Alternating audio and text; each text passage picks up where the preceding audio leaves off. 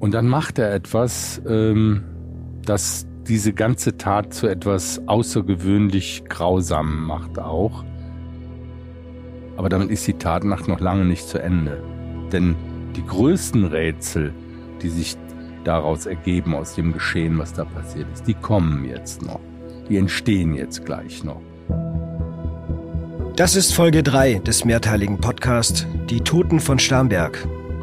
Wenn ihr die vorherigen Episoden noch nicht gehört haben solltet, dann pausiert jetzt am besten die aktuelle Folge und fangt von vorne an. In der vorherigen Folge haben wir über die spektakuläre Wendung in diesem Fall gesprochen. Max, ein Freund des jüngsten Opfers, legt ein Spontangeständnis ab. Und auf seinem Handy finden die Ermittler ein Video, das den Tatort kurz nach dem Mord zeigt. Doch was geschah eigentlich genau in der Nacht vom 10. auf den 11. Januar 2020 in Starnberg? Und wie kann es sein, dass die Situation auf dem Video mit der Auffindesituation der Beamten am darauffolgenden Tag nicht übereinstimmt? Ihr hört Die Toten von Starnberg. Folge 3 Die Tat.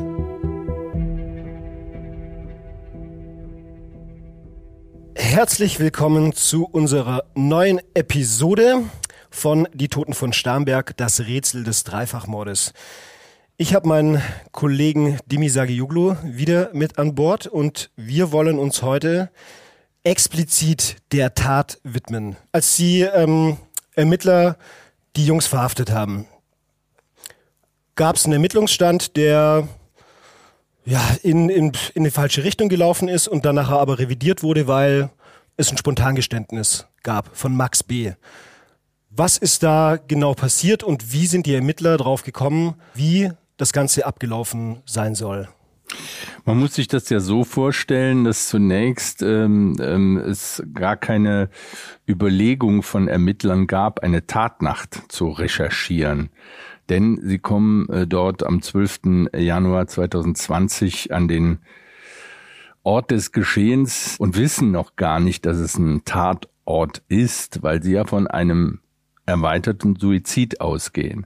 Nach der Festnahme am 23.01.2020, erst dann hat man angefangen, das ganz, ganz große Besteck rauszuholen und hat natürlich dann im Verlaufe der nächsten Monate, muss man sagen, eigentlich im Verlaufe des ganzen Jahres ermittelt. Da gibt's dann am Ende dieser Ermittlungen eine Hypothese über die Tatnacht, wie sie abgelaufen sein kann und wie sie nach Überzeugung der Ermittler auch abgelaufen ist.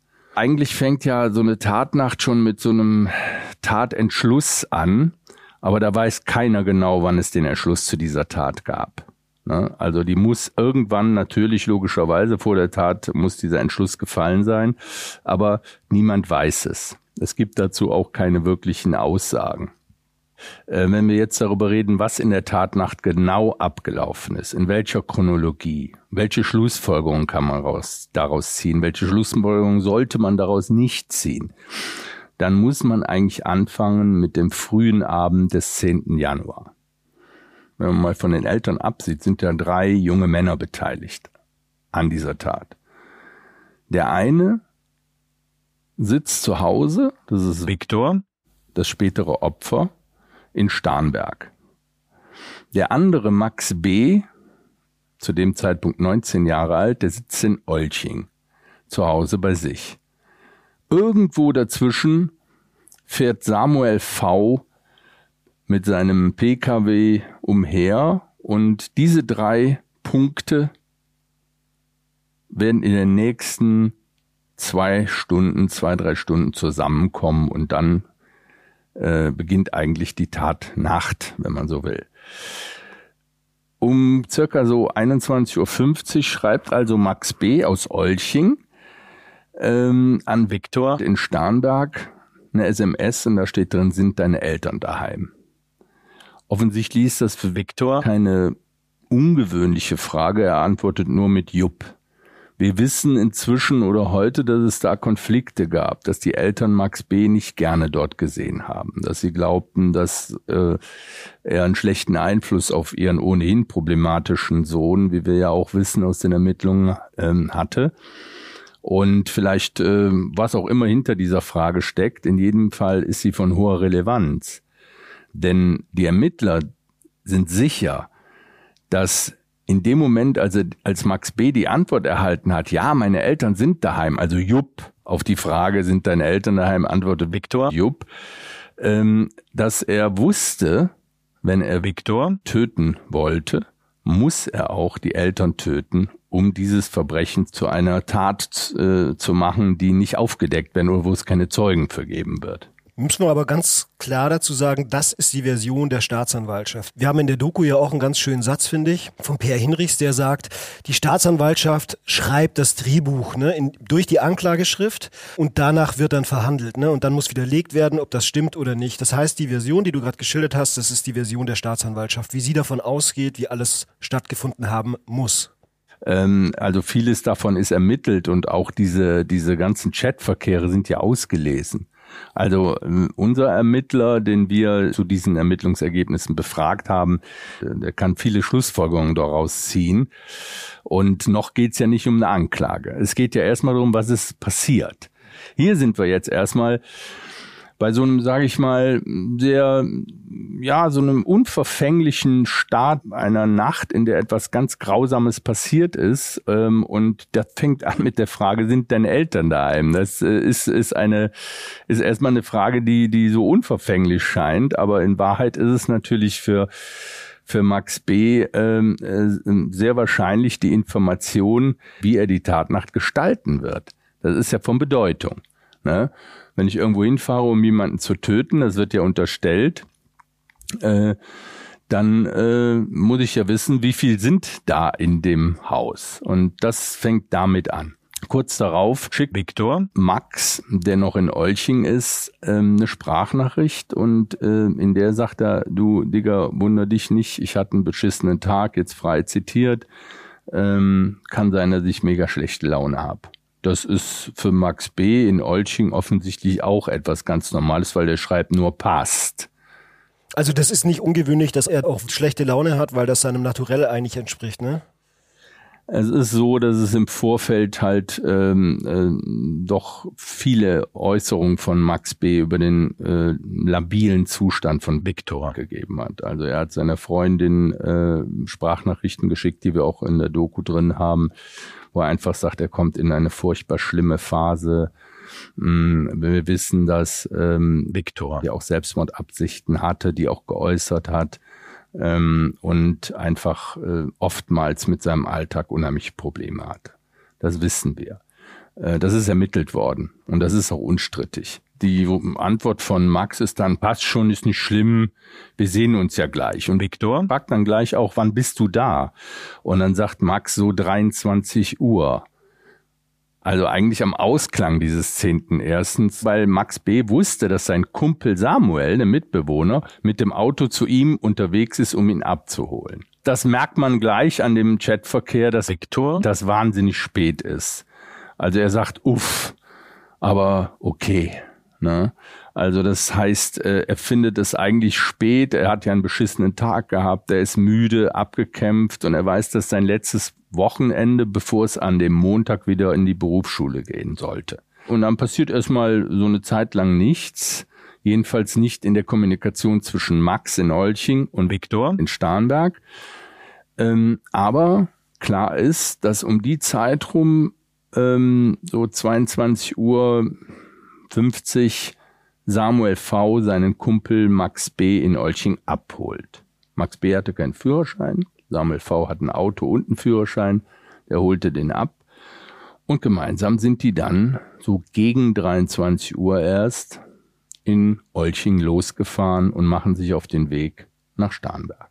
Das heißt also, der Max braucht quasi jemanden, der ihn dorthin fährt, weil da fährt kein Bus, da kann man nicht mit dem Taxi hinfahren. Vielleicht war er pleite, hatte kein Geld, Führerschein hat er sowieso nicht. Wie komme ich um 23 Uhr in die Wohnung von meinem Kumpel?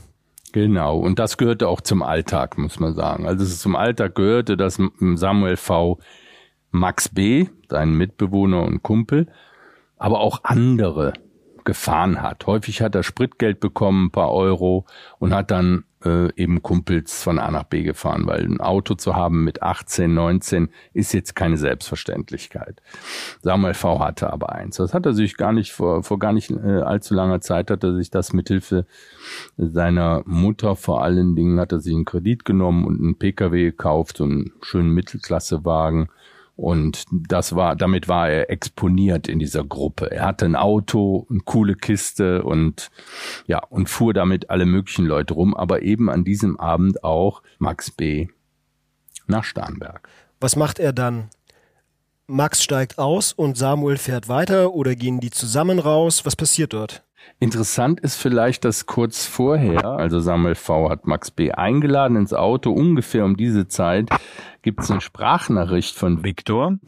In dieser Sprachnachricht sagt er, es, Digga, es kann übrigens sein, äh, dass ich wegpenne, also du musst nicht callen. Nicht mich mit M Martha am Anfang, sondern nicht Nordpol das deutet schon darauf hin, dass es irgendwie eine Routine, also das kann man da rauslesen, das ist natürlich auch spekulativ, aber aus den nachfolgenden Ereignissen wissen wir, das hat eine Bedeutung. Denn kann sein, dass ich wegpenne, du musst nicht callen, heißt ja, äh, also pen Victor weg und er muss ihn noch nicht mal anrufen. Nein, das muss er nicht. Denn Max B., wie später ermittelt wurde, hat den Code für das Türschloss. Das kann, das heißt, er kann dort eintreten in das Haus von Viktor und seiner Familie, ohne dass ihm jemand öffnet. Jederzeit, immer, wann die nicht zu Hause sind, ist egal. Hätte er machen können und da auch öfter mit dem Familienhund spazieren gegangen ist oder den gefüttert hat, wie man später auch herausgefunden hat, äh, äh, schlägt auch der Hund, der sonst sehr sensibel ist, was äh, fremde Eintritte oder die nicht, äh, also wenn, wenn Menschen, die nicht in dem Haus wohnen, dort eintreten, ist der, war der Hund immer sehr wachsam. Äh, das äh, spielte alles keine Rolle. Das heißt, es gab da eine gewisse Routine. Ja, interessant wäre natürlich zu erfahren, was da während der Fahrt gesprochen wurde. Das wissen wir nicht. Das ist auch mm, nicht Gegenstand äh, von Ermittlungserkenntnissen zumindest gewesen. Ähm, ähm, aber die fahren ja da 40 Minuten hin, nahezu. Irgendwann so um 23 Uhr 40 herum äh, kommen also Samuel V. mit seinem Auto und Max B. an Bord dort an dem Wohnhaus von Viktor an. Max steigt aus, betätigt den Türcode an diesem Haus, betritt das Haus. Da macht Samuel V. was ganz anderes. Er bleibt in seinem Auto und fährt erstmal ein paar Meter weg.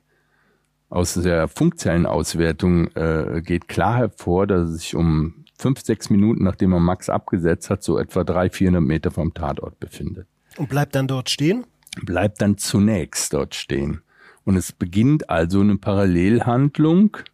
Das ist jetzt tatsächlich so, dass die Staatsanwaltschaft das so angeklagt hat und gesagt hat, okay, in dem Haus passiert was. Das können, nehmen wir mal unter die Lupe, das können wir gleich mal unter die Lupe nehmen. Und außerhalb des Hauses passiert auch was. Da ist nämlich jemand in Rufbereitschaft. Und das rings um den Tatort, sag jetzt mal so geschätzte anderthalb Kilometer an ungefähr 40 verschiedenen Orten lockt das Handy von Samuel V. in den Funkmast ein. Das heißt, der fährt, ich sag's jetzt mal sehr salopp, einfach im Ring, ne? Der fährt im Kreis rum und hat verschiedene Stops, hier ein paar Minuten, dort ein paar Minuten. Also es ist hier, bleiben wir mal bei dem Fahrer Samuel V. Der hat jetzt Max abgesetzt. Was macht der jetzt? Wir reden jetzt von einer Zeitspanne von ungefähr 23.40 Uhr bis 4 Uhr. Die Funkzellen geben Aufschluss darüber, wo er sich aufgehalten hat. Und das war rings um den Tatort so 1,5 Kilometer. Aber er ist nicht nur rumgefahren, er hat auch Leute besucht. Und die, die er besucht hat, haben später auch als Zeugen ausgesagt. Die wurden befragt, wie hat Samuel V. sich da verhalten? War er nervös? Hat er, was hat er gemacht? Welchen Eindruck hat er gemacht? Also ich finde das ein bisschen seltsam. wenn du jetzt zu mir sagst, du Tom, kannst du mich abholen, ich muss zu einem Kumpel, ich melde mich dann bei dir, kannst du mich dann wieder abholen? Dann würde ich dich irgendwo hinfahren und dann würde ich im Zweifel wahrscheinlich nach Hause fahren und warten, bis du mich wieder anrufst. Dieses Umkreisen des späteren Tatorts müsste ja auch Rückschlüsse für die Ermittler danach gelassen haben. Die Staatsanwaltschaft sagt, Samuel V. wusste ganz genau, was in diesem Haus passieren wird. Das sagt die Staatsanwaltschaft. Die anderen, die Verteidiger von Samuel V. zum Beispiel sagen, Moment mal, dann wäre jeder ein Mörder, der in irgendjemanden Straftäter, einen zukünftigen Straftäter irgendwo hinfährt und dort auch wieder abholt. Das heißt, hier ist ein ganz eklatanter Punkt. Kann man beweisen, dass Samuel V. wusste, was Max B. in diesem Haus machen würde. Wenn man das könnte, äh, dann muss man belegen, dass das so, dass das so war. Und die Verteidiger ähm, ähm, ähm, sagen, könnt ihr nicht belegen, der wusste das nicht. Der wusste nicht, was Max B. davor hatte. Also fehlt da noch ein Puzzleteil, um das belegen zu können. Und das ist die Kommunikation, die stattgefunden hat. Die ist ein ganz zentraler Moment, aus dem die Staatsanwaltschaft die Rückschlüsse zieht. Okay, die haben ständig Kommunikation gehabt während dieser Tatnacht, während dieser vier Stunden. Und diese Kommunikation ist verschlüsselt, die müssen wir lesen, die müssen wir deuten. Und daraus ziehen wir die Schlussfolgerung, Samuel V. wusste ganz genau, was passiert ist in diesem Haus. Samuel ist draußen, wird von mehreren ähm, Funkzellenmasten registriert und ist an verschiedenen Orten, während Max schon drin ist. Er schreibt vorhin, ähm, ich bin da und geht in das Haus rein mit dem Türcode, den er hat und ist dann bei seinem Kumpel zu Hause. Was passiert dann? Naja, die zwei chillen, ne? Die rauchen Marihuana, das ist ähm, nachgewiesen worden. Die unterhalten sich über dies und jenes. Es ist eine Mutmaßung, dass sie sich natürlich auch über Waffen unterhalten haben. Ähm, und die, die Verfassung von Viktor, die nicht gut war, wahrscheinlich auch, weil er wusste, dass sein letztes Wochenende, jedenfalls hat er das mal seinem Vater in der Sprachnachricht äh, äh, gesagt. Und was passiert dann? Dann schreibt Max Samuel oder wer meldet sich bei wem? Samuel meldet sich bei Max. Samuel befindet sich zu dem Zeitpunkt rings um den Tatort, so grob anderthalb Kilometer an einem, irgendeinem Ort. Und so ganz kurz vor ein Uhr schreibt Samuel an Max, alles gut. Textnachricht. Und die Antwort kommt prompt, paar Sekunden später, bis jetzt noch nicht aber bald. Ist erstmal unverfänglich, alles gut, bis jetzt noch nicht, aber bald. Das zeigt uns aber, da passiert gleich irgendwas. Irgendwas wird sich bald verändern, dass es gut wird für Samuel V. und für Max B. Das ist wie eine Ankündigung. Ich bin, ich bin gerade auf der, in der Lesart der Staatsanwaltschaft. So wird das gelesen. Ne? Ähm, genau, ist wie eine Ankündigung. Reaktion von Samuel V aber noch ist alles gut oder mit dir, schreibt er wörtlich. Und ähm, die Antwort lautet klar. Ständig werden irgendwelche Tränen lachenden Emojis oder Daumen hoch oder diese Bro-Fist und so. Das wird also permanent äh, auch ausgetauscht und kommentiert. Kurz darauf schreibt Max B. an Samuel V., ich muss noch warten. Worauf? Wir wissen es nicht, was er genau damit meint gibt nur eine Mutmaßung. Er muss auf irgendetwas warten, was Samuel V. interessieren könnte. Das kann man sicherlich daraus lesen. Samuel V. schreibt, passt. Max B. schreibt, und was machst du so? Antwort von Samuel V. Bin am Nord. Und? schreibt Max B. Nichts. Die lachen sich wieder über Emojis kaputt. Langeweile. Ja, bei mir auch. Und dann schreibt so gegen halb zwei Max B. an Samuel V. Er pennt schon. Textnachricht. Und die Antwort von Samuel V. lautet, ah, perfekt. Warum das perfekt sein soll, dass der Besuch schon pennt, ist für die Staatsanwaltschaft eindeutig. Die Staatsanwaltschaft sagt, darauf lief's hinaus. Er hat gewartet, bis sein Freund eingeschlafen ist, weil Viktor sich dann gegen das, was passieren soll, nicht mehr wehren konnte.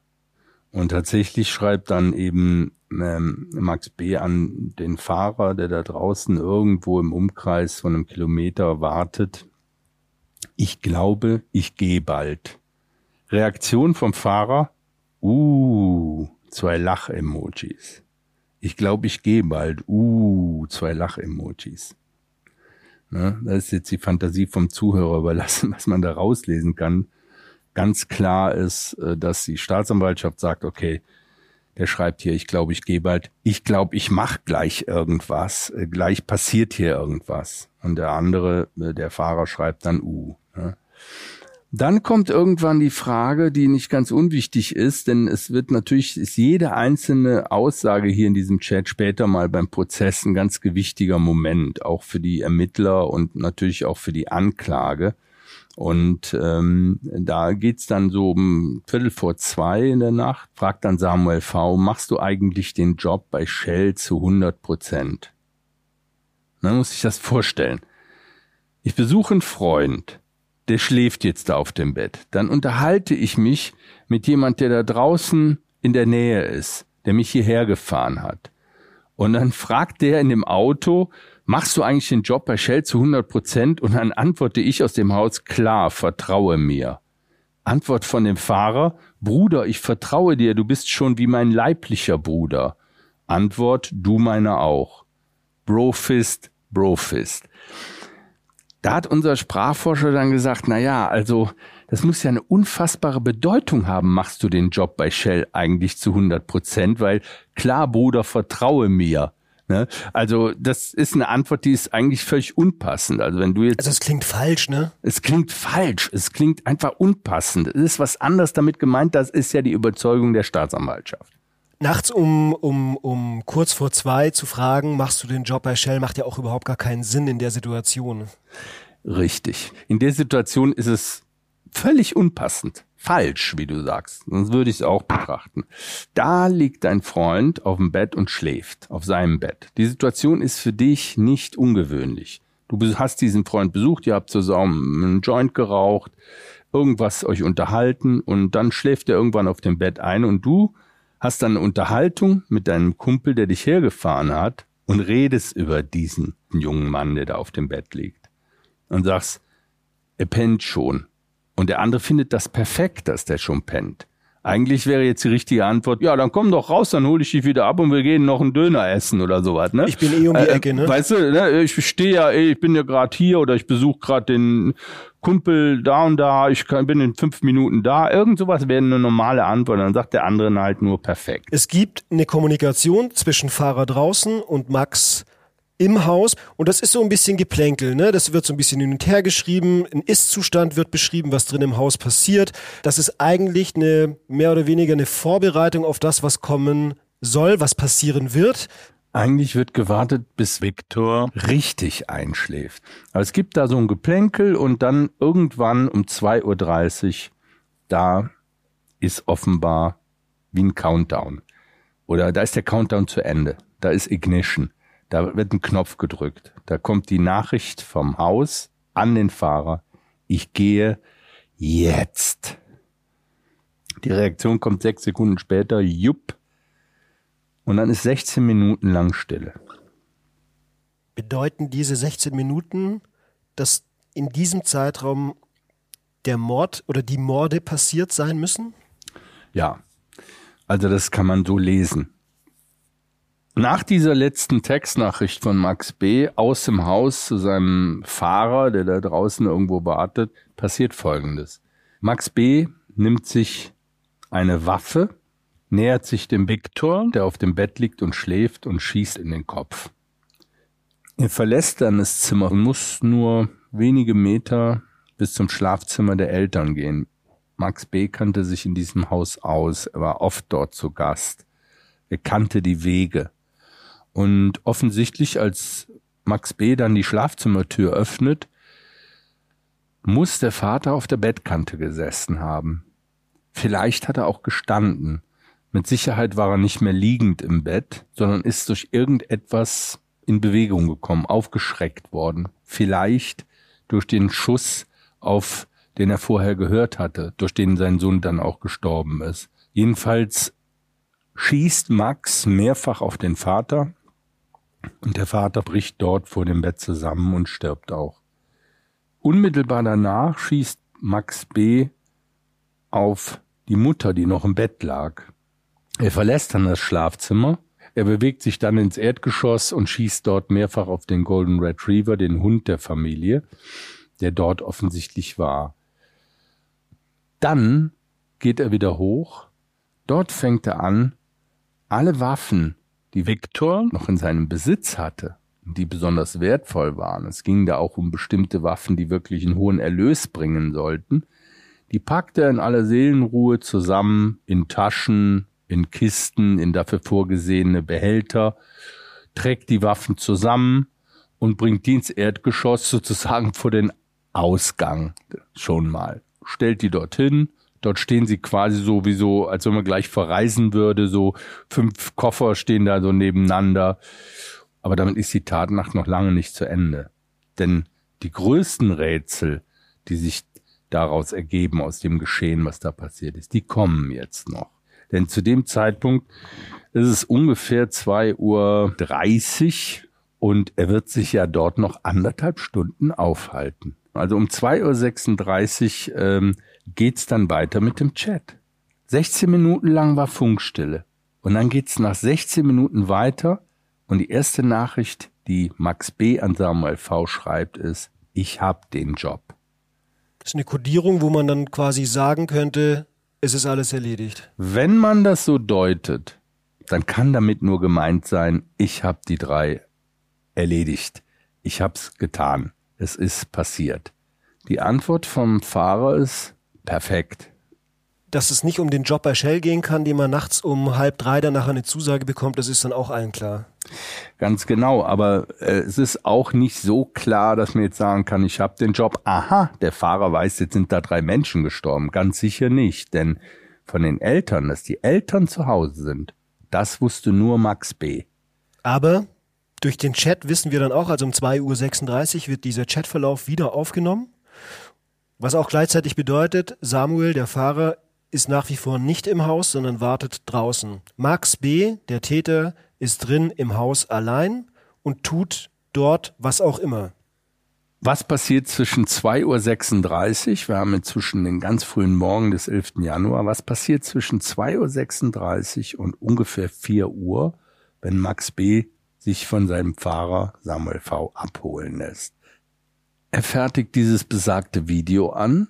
Wir haben darüber ja schon in aller äh, Deutlichkeit gesprochen. Ganz kurz nochmal zusammengefasst. Beim Video ist es so, dass Max beschreibt, dass er jetzt Waffen zusammengesammelt hat, die er mitnehmen möchte. Er geht hoch. Man sieht seinen Kumpel, der dokumentiert er, oh, der atmet noch, schwenkt dann rüber, geht ins Zimmer von den Eltern, zeigt den erschossenen Vater, zeigt die erschossene Mutter, sagt, ich lasse euch mal weiter schlafen, macht das Licht aus, das Video endet.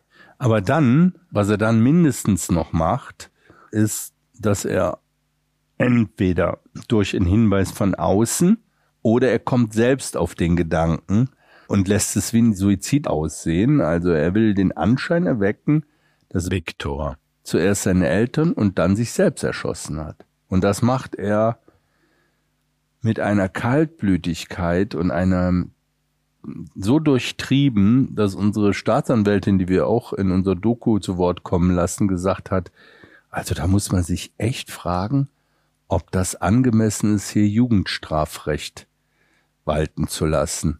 Weil er manipuliert? Weil er so durchtrieben und planvoll und äh, auch so geschickt ähm, äh, vorgeht, ja, er hat ja die Ermittler dann später auch wochenlang auf dem falschen Weg geführt mit dem, was jetzt passiert in diesem Haus, in der nächsten, vielleicht in der nächsten Stunde noch, bis er abgeholt wird. Ich finde das krasse an der Sache. Ich stelle mir das vor. Ich erschieß drei Menschen, meinen Kumpel, die Eltern, den Hund. Ich trage relativ viele Waffen zusammen. Und dann bleibe ich erstmal cool und überlege mir, wie lasse ich das gut aussehen, damit das erstmal in eine komplett andere Richtung oder nicht nur erstmal, sondern damit das in eine komplett andere Richtung geht, in eine andere Richtung ermittelt wird. Ich gehe nicht davon aus zu putzen. Ich lasse keine Beweise verschwinden. Ich werde es so aussehen lassen, dass die Beweise, die ich finde, in einem anderen Kontext gesehen werden. Das ist ja das Verrückte. Ja, verrückt, manipulativ, durchtrieben, kaltblütig, ausberechnend. Äh, da passen ganz viele Adjektive. Ähm, und es war ja auch extrem wirkungsvoll. Also man kann den Ermittlern ja nichts vorwerfen. Also das sind ja, das sind ja ganz gründliche äh, äh, Beamte, die da ihren Job wirklich äh, ähm, zielstrebig machen. Und die sind halt komplett auf die falsche Fährte gewesen. Aber was macht er denn explizit? Was ist denn das, was er in den eineinhalb Stunden macht? Wie manipuliert er? Wie versucht er, die Situation anders darzustellen, als sie eigentlich passiert ist? Zuerst, das fängt für mich persönlich da an, dass er weiß, wie labil Viktor eigentlich ist. Dass er sich schon umbringen wollte, dass er immer wieder Selbstmordgedanken geäußert hat, dass er einen psychischen Defekt hat, der äh, ihn äh, also wirklich äh, depressiv sein lässt und so weiter. Das weiß Max B. Es ist der beste Freund. Und äh, das nutzt er gewissermaßen durch das Szenario, das er jetzt erschafft dort vor Ort. Das nutzt er total aus. Jeder wird nachher sagen, das weiß der in dem Moment. Jeder wird sagen, ja klar, der war ja, der war ja mega depressiv, der hatte ja Probleme, der hatte Krankheitsbilder, der hatte eine Entwicklungsstörung, äh, klar. Und dann hat er mit diesen Waffen und so, klar, dass das mal irgendwann passiert. Und so ist ja auch gekommen. Ne? Das wusste der zu dem Zeitpunkt. Sonst hätte er, sonst wäre dieser, dieser Suizid, den er da allen vorgaukeln wollte, auch überhaupt keinen, äh, hätte der keine Glaubwürdigkeit gehabt. So ein fröhlicher Junge, überhaupt keinen Anlass, hat mit seinen Eltern gut verstanden. Stell dir das mal vor. Ja, das wäre das ja gar nicht in Frage gekommen. Das wusste der. Und was macht er dann konkret? Es gibt perfide Dinge und naheliegende Dinge, die er dann arrangiert. Das Naheliegende ist, er verändert die Position von Viktor. Er legt Viktor die Tatwaffe in die Hand. Und das macht er so geschickt, dass es eben später dazu führt, dass angesehene Ermittler sagen, Sachverständige sagen, ja, könnte sein, kann sich selbst erschossen haben. Ja, ja, das äh, ist, ist möglich. Ein erweiterter Suizid ist möglich. Das, das äh, sagen dann später die Sachverständigen. Er legt also die Waffe so geschickt in die Hand und verändert die Position, dass es glaubwürdig ist. Dass er sich erschossen hat, nachdem er seine Eltern erschossen hat. Genau, haben dass glaubwürdig ist, dass er in einer depressiven, in einem äh, äh, aufgrund seines labilen Zustandes, aufgrund seiner Vorgeschichte, seiner Krankheitsakte.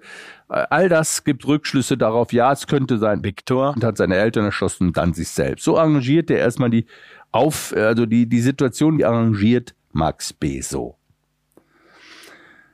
Dann kommt der perfide Teil. Er geht ins Schlafzimmer, wo der erschossene Vater liegt, nimmt etwas Blut an den Finger, in die Hand, wir wissen es nicht, aber auf jeden Fall nimmt er etwas Blut auf und tupft das dem im Bett liegenden Viktor auf die Fußsohle.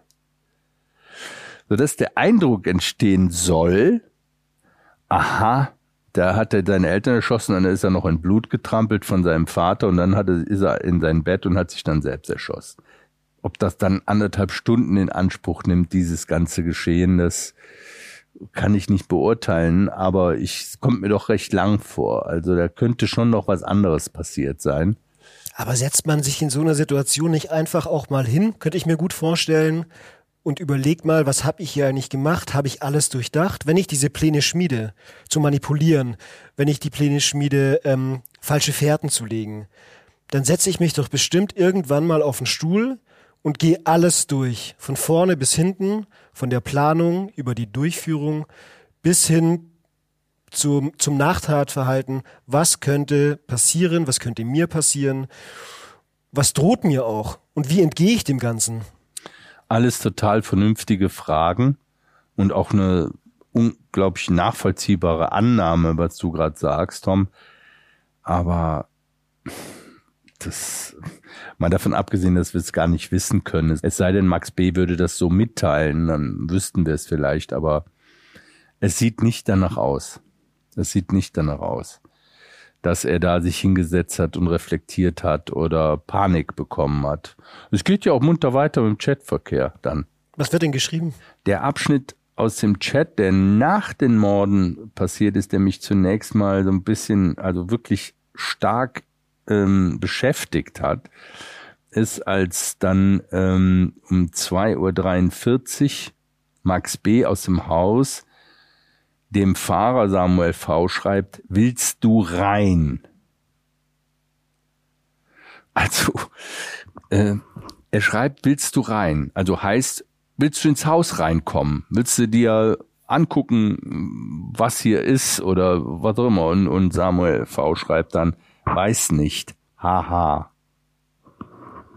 Das, das hat mich lange beschäftigt, weil ich einfach äh, überlegt habe, wie ist das in eine normale Situation zu übertragen? Also wie kann man das normal, also als unverfänglich lesen? Also, wer willst du rein, der schläft ja nur, ich äh, plünder gerade den Kühlschrank. Ja, die, die haben hier cooles, äh, coolen Whisky, Bier, was weiß ich steht. Und du sagst, willst du rein? Äh, weiß nicht, haha. Und er kommt ja auch nicht rein, nachweislich. Will man aus Samuel Faust Sicht vielleicht nicht sehen, was da drin passiert ist? Traut man sich das nicht? Hört sich nach Unsicherheit auf jeden ja, Fall an. Ja, unsere Kriminalpsychologin, äh, also die das sich natürlich auch noch genau angeschaut hat, sagt das auch in der Doku. Ob der das wirklich sehen will? Wenn er es denn irgendwann gesehen hat oder sieht, was macht das dann mit dem, der bis dato? Denn fest steht ja, Samuel V. hat ja niemanden erschossen da drin. Das hat ja Max B. gemacht. Und Samuel V. weiß auch nicht, dass die Eltern mit dran glauben mussten, sondern geht erstmal, wenn überhaupt, davon aus, dass der Viktor sterben muss, damit die Waffen den Besitzer wechseln. Das äh, weiß der ja alles nicht.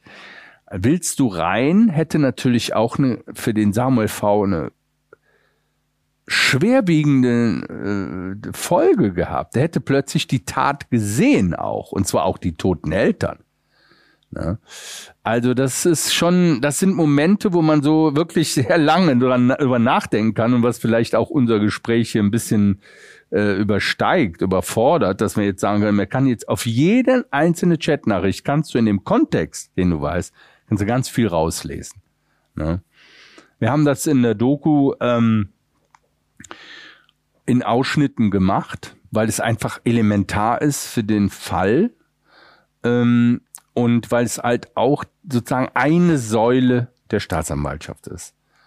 Und vor allen Dingen, wenn man Samuel V betrachtet, den haben wir ja etwas enger begleitet, also auch die Familie von Samuel V, seine Freundin, seine Mutter, seine Schwester, haben wir ja auch während dieser langen Prozessphase auch begleitet.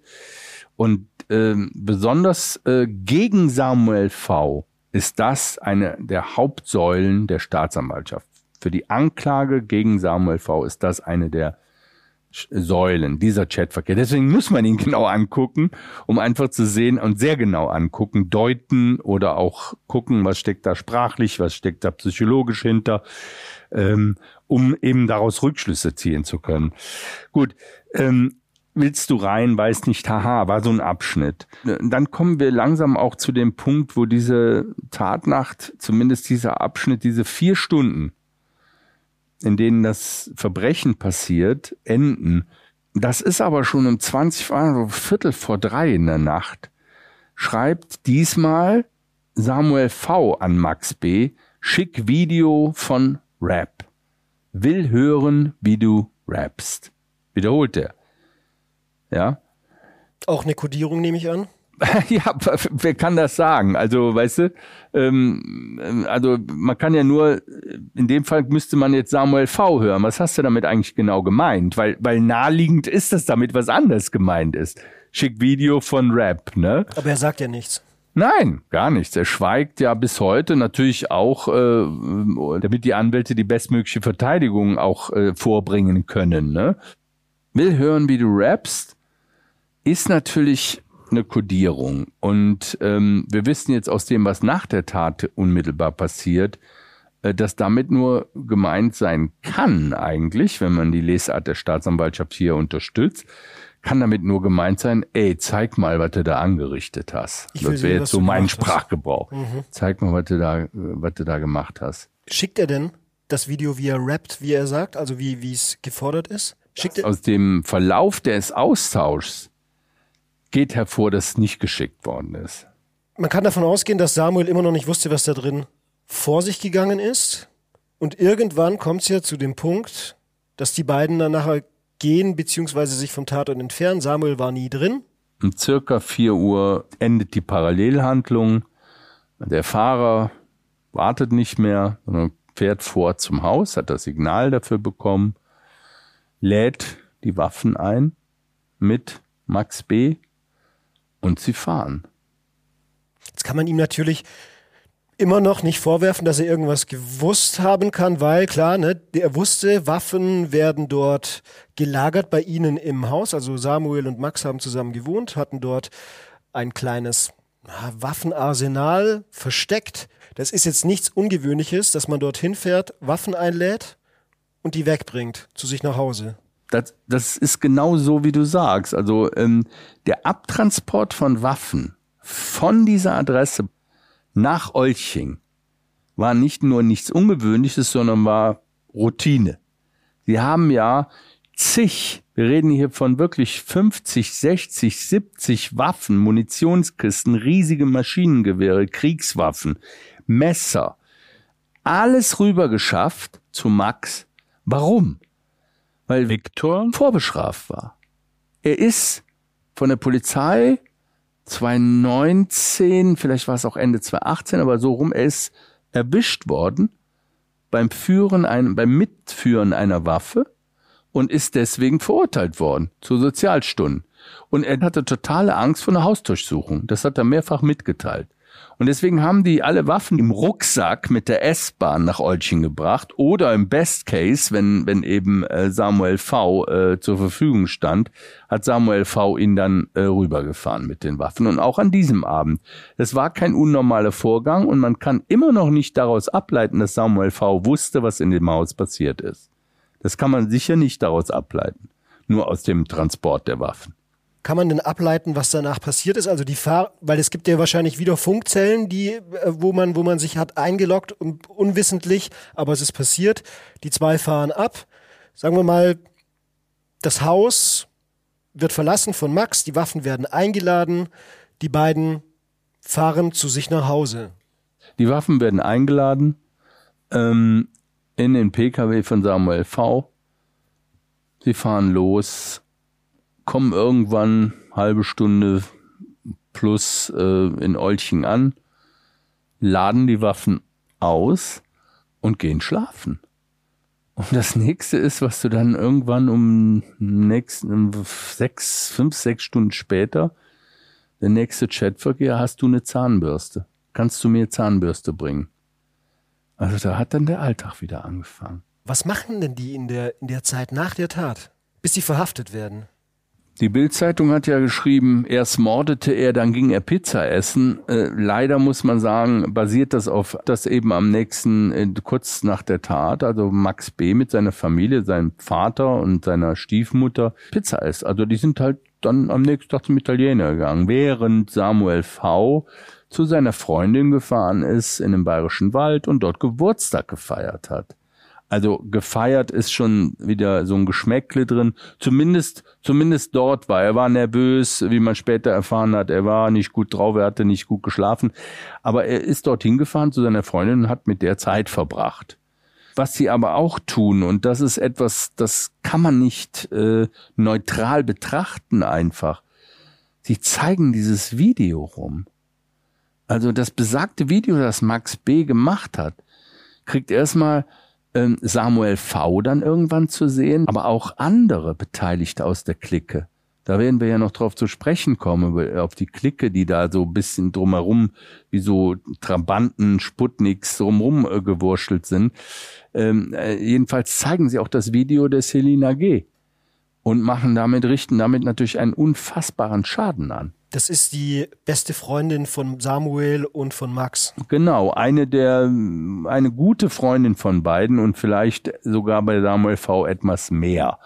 Das ist allerdings äh, basiert jetzt auf einer Aussage von ihr. Aber äh, sie zeigen das Video rum. Und der Eindruck, der bei den Leuten, die das Video zu sehen, mal von Schock, Ekel, äh, Angst abgesehen, ist einfach, äh, dass Max B. stolz darauf ist, das vorzuzeigen. Das haben mehrere Leute gesagt. Die Reaktion von Samuel V. ist dann irgendwann in einem Chat auch, äh, der sagt, äh, ja, das Video, das du gestern gemacht hast, feier ich übelst. Was sie auch tun, sie tauschen Nachrichten aus äh, ähm, mit Presseberichten. Zum Beispiel, dass dann klar wird, nach dem Auffinden der Toten im Starnberger Haus, wird ja ist ja 14 Tage lang klar, okay, erweiterter Suizid, Sohn erschießt Eltern und sich. Und das melden natürlich auch die äh, äh, Kollegen der Tagespresse und auch der Nachrichten überall im Radio. Das wird gemeldet und da schicken sie sich hin und her. Bruder, gute Nachrichten, schicken so einen Artikel, erweiterter Suizid. Ne? Plan ist aufgegangen. Ne, ja, könnte man so sehen. Ne? Plan ist aufgegangen. Äh, ich bin nicht neutral. Ich bin, ich sitze hier nicht, weil ich ein Richter bin, dass ich eine Sache neutral betrachte, sondern ich habe natürlich auch meine Arbeitshypothesen. Äh, tatsächlich klingt das so. Hey, kannst beruhigt sein. Aber natürlich, wenn ich dir ein Video zeige, wie ich drei Menschen, äh, wie drei Menschen da liegen, die ich kurz zuvor getötet habe, äh, und ähm, ich bin dein Bro und will nicht, dass das rauskommt, weil ich habe das Video nach der Tat gesehen, dann kann ich natürlich meinem Bro auch schicken, hey, cool, guck mal, du wirst nicht erwischt. Das muss nicht bedeuten, dass sein Plan aufgegangen ist. Auf jeden Fall besteht keine äh, Gefahr, dass die Polizei an deine Haustür klopft. Ne? Was, ich, was mich wirklich erschüttert hat, äh, angesichts der Brutalität und der Kaltschnäuzigkeit war, es gab einen Chat, in dem Chat war Max B., Matthias B. und Viktor. Die drei. Dieser Chat nannte sich die Idioten von Starnberg. In diesem Chat haben die harte Sachen ausgetauscht. Was heißt das? Ja, also Gewaltvideos äh, und so weiter und so weiter. Ähm, irgendwann, paar Tage nach der Tat, schreibt Max B. Ey, Victor, lebst du noch? Und dahinter so ein Tränen-Emoji, Lachtränen-Emoji. Die Frage war, hat einer was von Victor gehört oder so? Die kam von Matthias B. Auch einem dieser, aus dieser Chatgruppe eben kam, einer was ja, ey Victor, lebst du noch? Lach-Emoji, Tränenlach-Emoji. Würdest du das deuten als der verhöhnt quasi seinen besten Kumpel, den er erschossen hat? Oder ist das quasi eine Art ich will mich da selber schützen, um zu schreiben, ey, sag mal, ist mit dir alles in Ordnung, Kumpel, ähm, damit er da auch als Unwissender gilt in diesem Chat. Vielleicht, vielleicht ist das auch ein Aspekt, aber wenn man sich das äh, besagte Video anschaut, da ist ja die Verhöhnung und der Zynismus nicht mehr, Sarkasmus nicht mehr zu toppen. Tatsache, ich glaube, es ist einfach ein, eine Persönlichkeit, die sowas macht, die man überhaupt nicht verstehen kann. Also ich, ich kann sowas nicht, ich begreife es nicht. Über die Jungs, über die Clique, die Idioten von Starnberg haben sie sich selber genannt, aber auch die Menschen, die drumrum waren. Die beste Freundin von den beiden, von Samuel, dem Fahrer und Max, die Selina. Wir wollen die ganzen Leute, diese Waffenklicke nennen wir sie einfach mal, diese ganze Clique um Starnberg herum in der nächsten Folge näher betrachten und würden an der Stelle die Tat abschließen und uns allem weiteren, was noch kommen wird, in den folgenden Folgen widmen. Danke bis hierhin und wir hören uns beim nächsten Mal. Gerne. Das war Folge 3 des Podcasts Die Toten von Starnberg. In der nächsten Folge. Das zeigt ja, dass er überhaupt nicht empathiefähig war. Jedenfalls nicht, was diese Tat und das Umfeld und das alles, was geschehen ist, davor, danach betrifft. Ja, in, das zeigt die Verachtung, in die sich diese Freundschaft gewandelt hat. Die wollten eine kriminelle Karriere machen und da haben sie dran gearbeitet. Die Toten von Starnberg ist ein Podcast von RTL 2. Die gleichnamige Dokumentation ist ab sofort bei RTL Plus zum Streamen verfügbar. Wenn euch diese Folge gefallen hat, freuen wir uns über euer Feedback in den Kommentaren und abonniert uns gerne, um keine weitere Folge zu verpassen.